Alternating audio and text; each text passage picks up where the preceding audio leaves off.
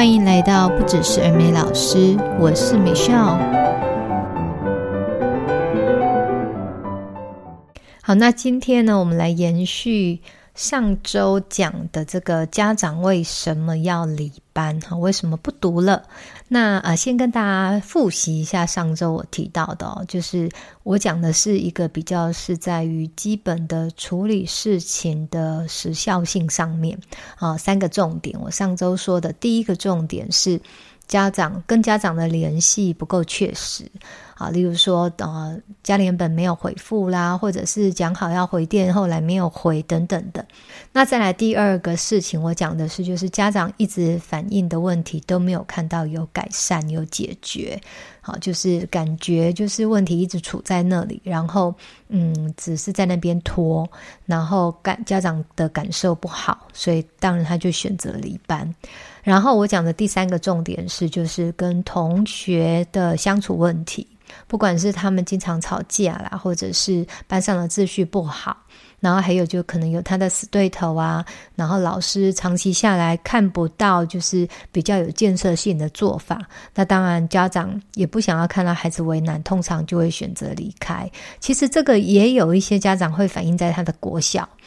可能就是在这个国小，他看看到就是。长远来看，他看看到的的问题都无法被解决，所以为什么有的家长会帮孩子一直转学？好，当然这个我觉得看个人啊，因为转学毕竟是一个比较大的事情，那可能就是真的家长感觉。不愿意再忍了，所以我觉得都有可能。那因此呢，其实真的就是每一件事情都有它发生的缘由。那只是说你是不是有提早发现，然后提早解决，那或者是说你是不是把它放在心上，有一直不断的做沟通，然后呃让家长能够理解，或者是也能够同理啊，像这样子的一个做法，不要就是让事情处在那里。好，那今天呢，我们就来 focus 在。家长会因为学习的什么什么问题而选择不续读，要去别家，或者是他不想读了。好，那首先第一个 top one 哦，应该是看不到学习成效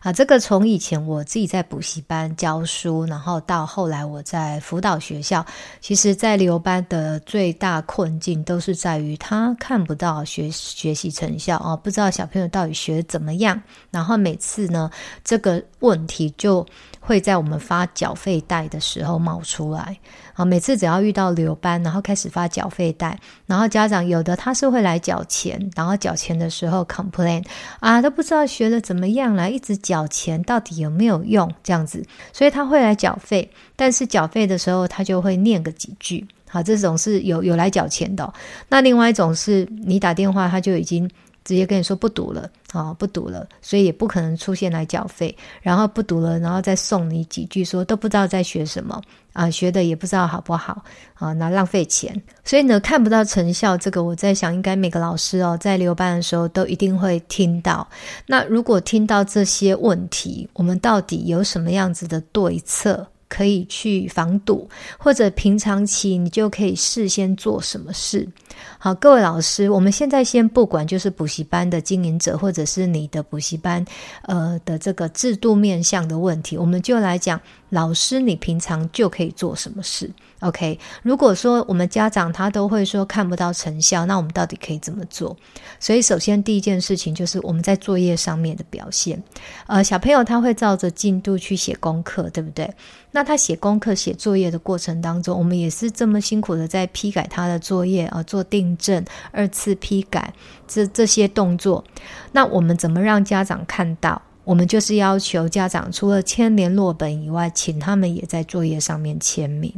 好，你可能会觉得说家长又看不懂。我们这边我们觉得先不要，先不要去想说家长看得懂不懂。可是我们邀请家长来签名的时候，他至少会看到他孩子诶有有把功课写好，然后或者说写得很整齐，哈，该写的都有写。然后呢，老师大多的都是打勾。那他至少可以肯定的一点是，诶，这个老师他是会要求的，然后孩子他有啊、按照进度把功课写完，而且写得很漂亮、很干净，然后呢，老师教他订正的，他也有乖乖的订正，而且订正完也都对。好像这样子，这就是一个很正面的肯定。所以，如果说这个时候家长跟你说都不知道在学什么的时候，我们就可以跟妈妈、爸爸说：“诶，可是你有没有？我看到妈妈你有帮我们在那个家联本签名，然后也有作业上面签名呢、其实我觉得他的作业表现不错耶。哦，他真的都就是有按照进度完成。然后呢，不懂的我教完之后，他都可以自己再把它答对。像这样子，就是一个妈妈你有见证到他的学习成效的一个一个说明，对不对？”对，好，所以呃，我们平常可能不会特别要求家长签在作业帮作业上面签名，但是适时的、必要的，或者是可能是一个呃 review 的大大复习的页面，或者是一个阶段性的页面，好，例如说什么呃一个 unit 它的最后一个页面，我们就可以请家长来签个名，然后呢，也可以让家长就是呃了解一下。他现在的进度到哪里？然后有时候可能他还有机会可以帮你管教一下小孩子，在家里面不赶快去写功课啊等等的，这个都是可以发挥一些功能哦。好，那这就是在作业方面，我们老师就可以做到的一个对对应的做法。好，那再来第二个就是上课的表现。那因为现在大部分补习班他是不会让家长进班去陪读的。所以呢，我们一般家长其实也不知道小朋友在课堂上到底表现的怎么样，然后上课有没有什么问题啊，或者是呃他跟同学相处的好不好等等的。所以呢，谁能够还原上课的表现？也真的只有老师，老师呢，呃，如果说今天我们不是有那种规定，一定要电访电测时间，那你也可以针对某些特定的孩子哦，打电话跟家长聊聊天。你可以主动去啊、呃、分享小朋友在上课的状况，然后呢，尤其是一些家长可能真的比较对于语言学习不是那么了解。的，那我们可以透过我你用这种比较平易近人的、浅显易懂的方式的转述，好让家长知道说，哦，他上课原来是会呃回答问题，然后跟同学相处得很融洽。那或者说他其实还蛮搞笑的，在上课上是在课堂上是个活宝，会会开玩笑逗同学开心，然后或者说他是个小帮手，然后很喜欢就是帮老师擦白板，好，这些就是你透过你的转述，其实家长会对于上课有更多的了解，然后也能够更知道就是小朋友他在课堂上原来是什么样子的。哦，他是呃什么个性啊？在这一个班级里面，他是什么样子的长相啊？哦，长得什么样子？所以这些真的都是要透过老师你去主动的告知。那因此啊，如果说有家长说什么呃都不知道他上课怎么样的时候，我觉得真的就是平常跟家长互动联系真的太少。或者你每次都只是很事务性的去回报或者去布达什么事情，可是少了一些温度，还有就是少了他跟孩子之间的连接。那因此我会很鼓励老师啊，就是多跟家长互动。你可能只是话家常，或者说你可能只是讲一件很鸡毛蒜皮的小事，可是对于家长来讲，他就会记在心里，或者是他对于这个补习班，我觉得会有多一点向心力跟凝聚力。那这个真的就是要付出哦。你可能觉得说打电话浪费时间，或者是跟家长讲话，有时候一讲一通电话就要花半小时，然后有时候就是又要听到家长的一些 complain，或者是。比较负面的的这种回应，那你觉得这电话好像也没有必要打。那但是呢，在你要留班的时候，很多事情全部就是都会冒出来，所以我觉得平常还是要多做联系，然后。尽可能的把这些你其实你都可以预想得到，在留班的时候会有什么问题。那在平常期，我们就可以多做一点耕耘，可以把你在留班的时候的工作量哦先稀释掉，让你的留班工作顺利一点。我我真的觉得这个是非常非常现实的，所以尽量多让家长可以了解小孩在这个补习班里面哈上课的状况。那当然，如果有时候你需要家长协助，你也可以使一些力呀，家长也可以帮你一些忙啊，对不对？好，所以就是在于看不到学习成效，然后不知道他上课到底上得怎么样 哦。我觉得就是可以从作业签名这件事情上，那再就是比如说你主动去聊他上课的表现，让家长对这些讯息多一点了解。就比较能够少一些这种不知道学怎么样的 complain。OK，好，那再来呢，就是有一些家长哦，他会说，呃，都不知道，就是你们在补习班里面考试，那你们就球员兼裁判哦，你们都自己考自己的，我怎么知道他的程度到底怎么样？对不对？所以这个呢，我觉得他有一个对策哦，就是我们应该是多让家长对于他现在学习的东西到底对应到什么能力，我们去多做这样子的一个叫做对照，然后你让家长可以比较浅显的了解啊，例如说现在啊，我儿子他现在是四年级，那他们的语言学习的程度其实已经到例如说七年级的程度，那你就要有一个对照表。那其实多数的教材都会有找得到这种资料，那或者说他现在的单字量已经累积到哪里了，那至少他就会对于哦，他现在的学习技术有更多的概念，因为毕竟每一个品牌、每一个教材，它都有它自己的编辑走向嘛，那。如果说我们是外行人，或者是我们真的没有去研究，也不会去了解。那唯有老师，你透过你的说明，他们才能更知道。哦，所以这个我觉得也是一个你可以事先去准备的，然后或者是去呃跟补习班去了解，去找到这个工具。那这样也可以帮助我们多做一些说明。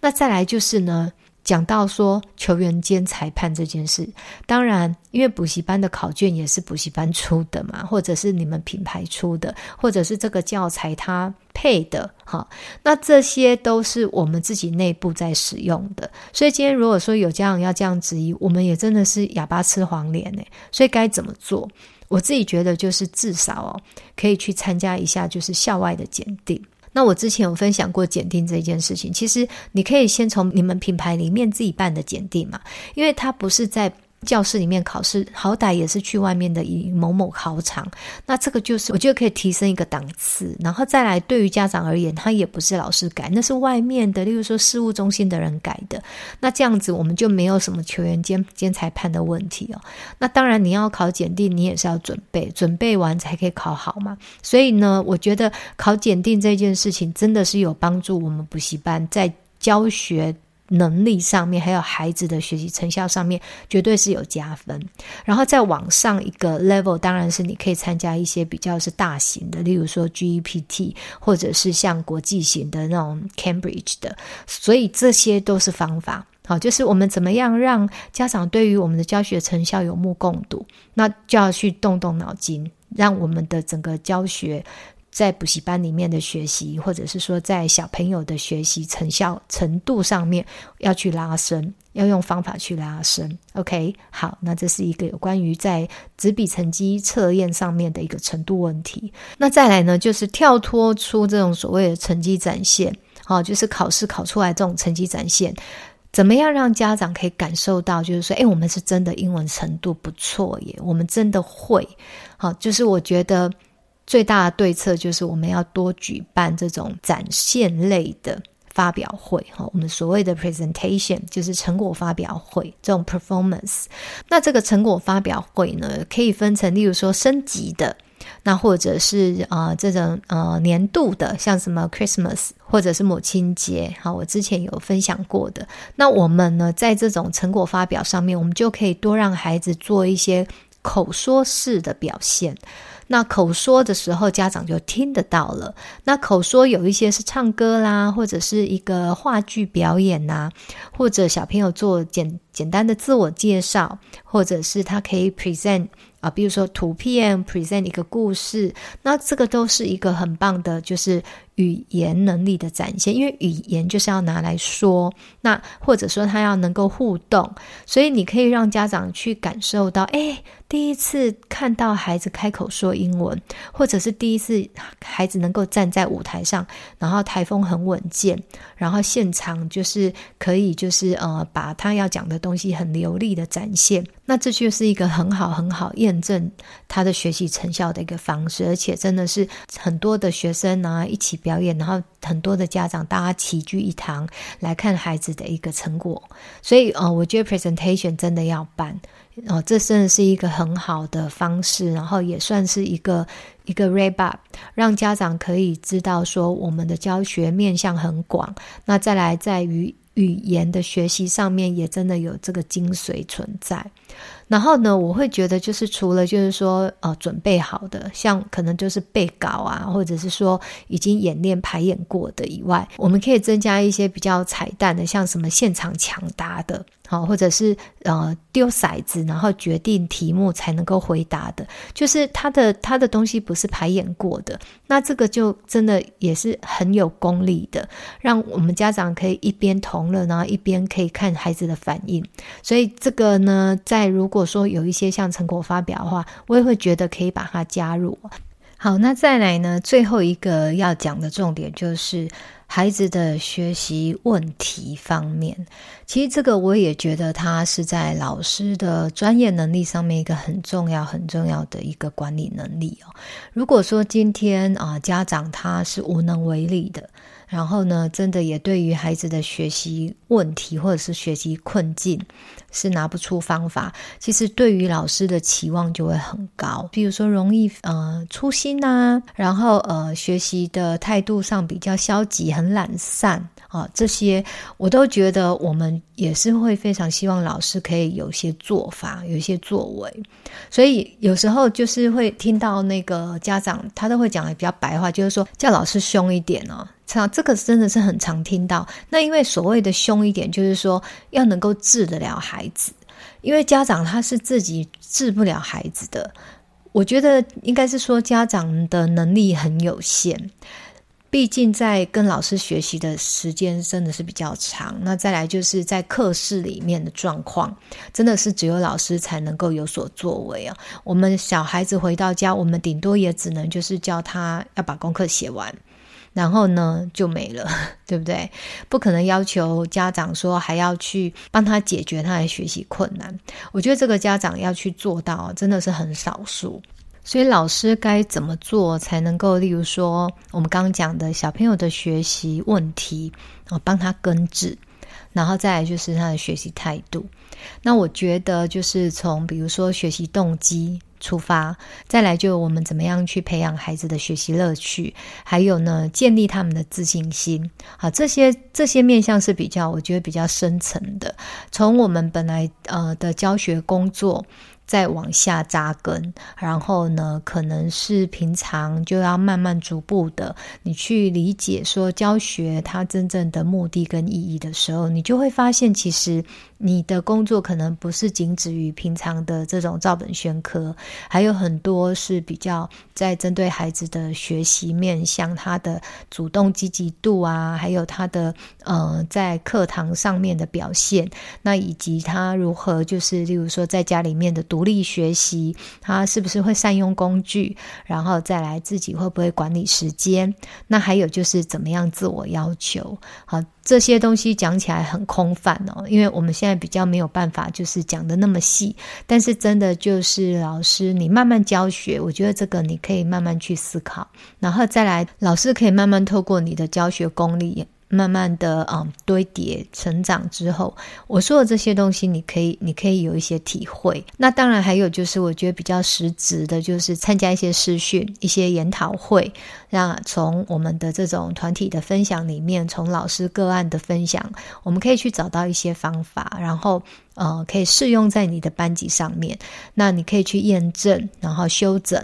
那透过就是这些、呃，你制定起来的一些学习模式，你就可以慢慢套用到不同的班级、不同的学生的身上。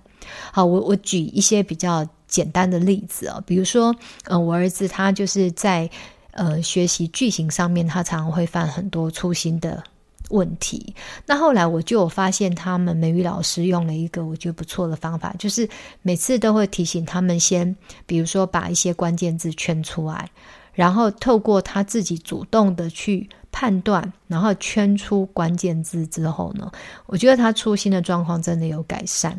那因为我没有去介入太多，是哦，我觉得我要尊重老师，因为毕竟每一个教学系统有他们的方式，所以我也不去干涉，或者是用我的方式去要求。我就是看学校怎么做，然后我也觉得就是，诶，老师有慢慢提出一些方法，我就觉得很好，非常的乐观其成哦。就是呃，在旁边看，那只是我就会好跟着 follow 这个老师的脚步，然后可能就是会提醒孩子用老师的方法。那这个是因为毕竟我。自己是英文老师，所以我可以看得到啊，老师怎么做这个轨迹，我是看得懂的。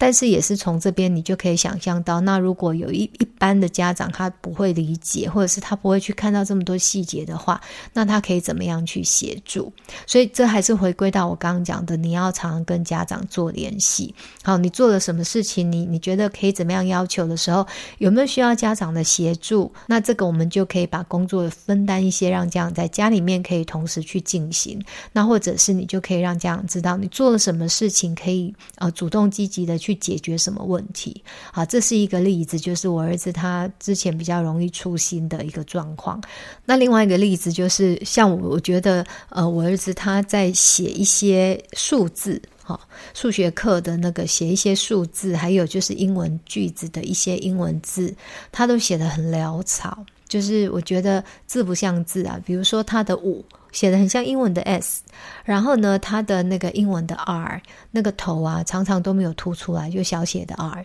那这些东西，其实我自己就会觉得我很看不下去。就以我的标准呢、啊，我是非常希望就是他能够把字写正，然后让人家能够一看就看得懂，而不是有时候要去猜，或者是诶看起来很像又不像这样子。那像这个，我就是真的，我会很希望老师再严格一点。好，以我自己的角度，我都已经有这样子的想法，所以大家可以想象，就是如果说你的要求一开始就是很严格，或者说你就是原则很坚定，你希望孩子就是自我管理做好，那其实真的可以省很多功夫，而且呢，呃，你也可以获得家长的一些肯定跟信赖，这个是绝对的。那所以我觉得不要客气啊，老师们，大家你就尽量尽可能的去要求，家长一定会支持你，只要是在一个合理的范围之内。那为了孩子的学习好，我觉得你可以获得非常多的支持，不用担心。OK，好，那这就是今天的内容哦，跟大家再做一个简单的 review 哦。我们讲到就是家长会选择离开补习班的原因，有关于学习面向类的哦。第一个就是看不到学习成效。那我给大家的方法就是呢，尽量邀请家长来。见证你的学习，例如说在作业本上面签名，然后呢来参加你们的成果发表，这都是让家长有目共睹啊，学习成化无形为有形的一个方式。然后再来第二个就是呃，在小朋友的学习问题。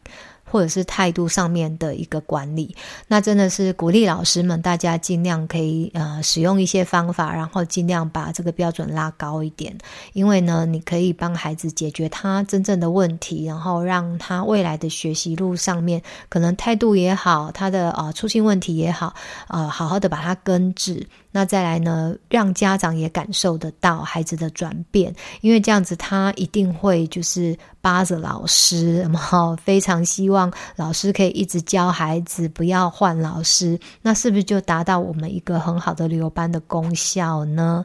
那这就是今天的主题，希望对你们都有帮助。那我们下一集再见，拜拜。